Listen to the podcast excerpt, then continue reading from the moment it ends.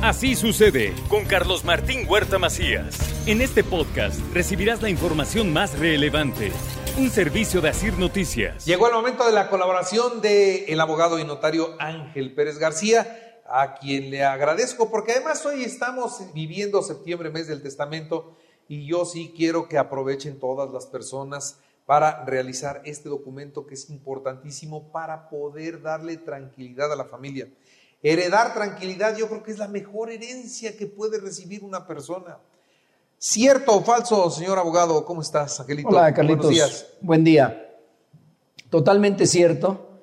Eh, creo que elaborar una disposición testamentaria para disponer de los bienes para después de que ya no esté aquí la persona les genera tranquilidad a sus seres queridos. Si los quieren, si los aman, efectivamente, déjenles una tranquilidad elaborando un testamento. Venga. Y hoy, venga. efectivamente, continuando con el, con el tema de testamentos, en una entrega pasada habíamos comentado quiénes han elaborado su testamento y quiénes no.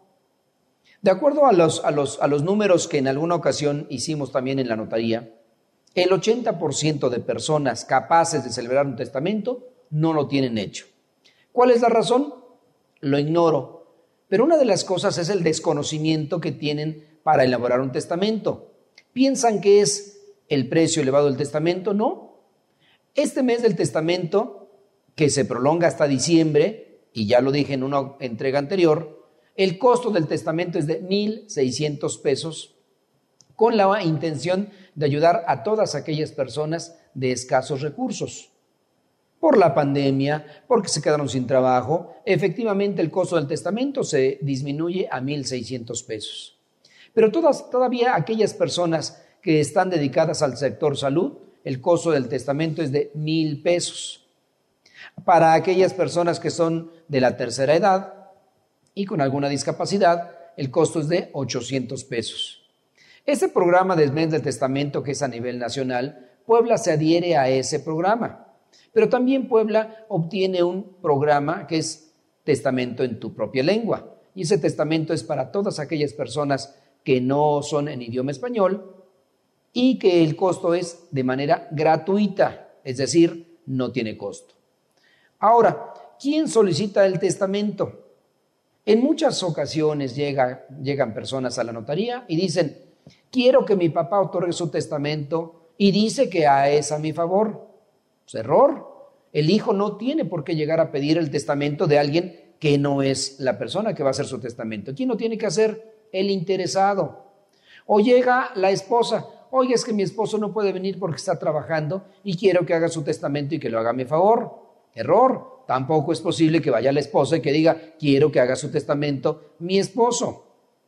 Llega algún pariente, oiga, fíjese que mi tío está enfermo y sus hijos no están aquí, la esposa lo abandonó y quiere hacer su testamento y dice que yo soy su heredero. Error, tampoco puede esa persona decir que alguien más puede hacer su testamento.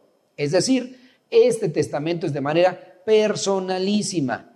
Ya lo dijimos en la misma definición de testamento, que el testamento tiene que solicitarlo el interesado. Ahora, hay personas que están con alguna discapacidad y están en su casa, están enfermos, están en su domicilio, no pueden salir por alguna fractura, por alguna cuestión que les impida físicamente salir. Yo notario puedo acudir directamente a su, a su domicilio a verificar que se encuentra en pleno uso de sus facultades mentales y que efectivamente tiene la intención de hacer su testamento. Entonces, ¿me tiene que enviar a un mandadero para que elabore su testamento? No, directamente el notario puede tener el único contacto directo con el testador para llevar a cabo su testamento. Ninguna otra persona interesada lo puede hacer. A través de un apoderado se puede hacer porque alguien dice todavía y se le ocurre, oiga, yo soy apoderado del Señor y quiero hacer su testamento. Señor, el testamento es de manera personalísima.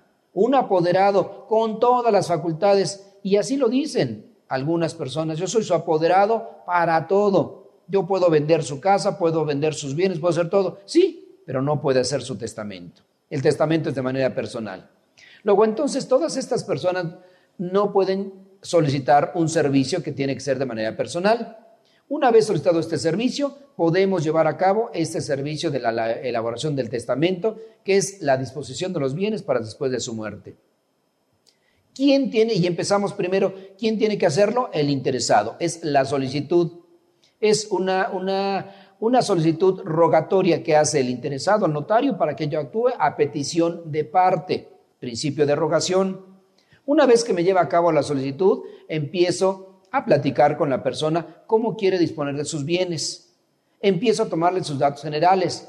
¿Es mexicano? ¿No es mexicano? ¿Cómo demuestro que es mexicano? Con su acta de nacimiento.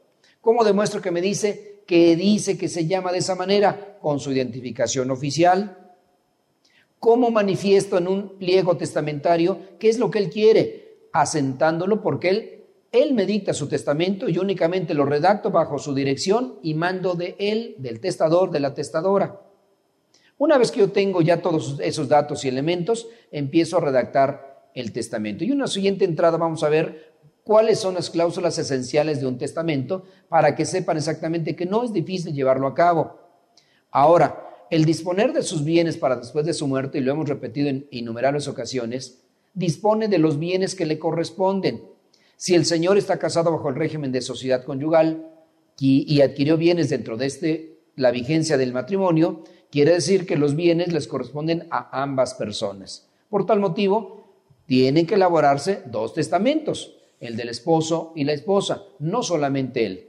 Aún estando casado por separación de bienes, hay un beneficiario a veces de un seguro de vida, eh, un seguro de gastos, de gastos médicos, hay acciones de una empresa, es decir, hay determinados bienes. Por eso es importante tener una plática personal con el testador, con la testadora, para ver cuál es su voluntad y qué es lo que quieren hacer para poder llevar a cabo su testamento y hacerlo de manera correcta, no de manera eh, eh, a través de terceras personas que a veces influyen mucho en la decisión de cada una de estas personas. Esa es la manera de poder empezar a decir, voy a elaborar mi testamento.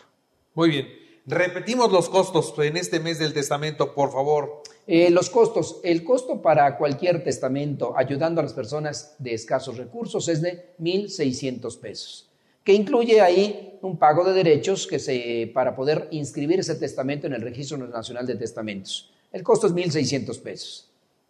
En general, para las personas del sector salud, el costo del testamento es de 1.000 pesos. Para aquellas personas de la tercera edad, el costo del testamento es de 800 pesos. Y para el testamento en tu lengua es de 0 pesos. O sea, para alguna persona que tiene un dialecto, por ejemplo. Exactamente. a ellos no les cuesta. A ellos no les cuesta. Muy bien, pues así está. ¿Y es en todas las notarías? En todas las notarías y en todo el estado de Puebla. Muy bien. Angelito, qué gusto. Carlitos, con muchísimo gusto para ti y para tu público. Así sucede con Carlos Martín Huerta Macías. La información más relevante, ahora en podcast. Sigue disfrutando de iHeartRadio.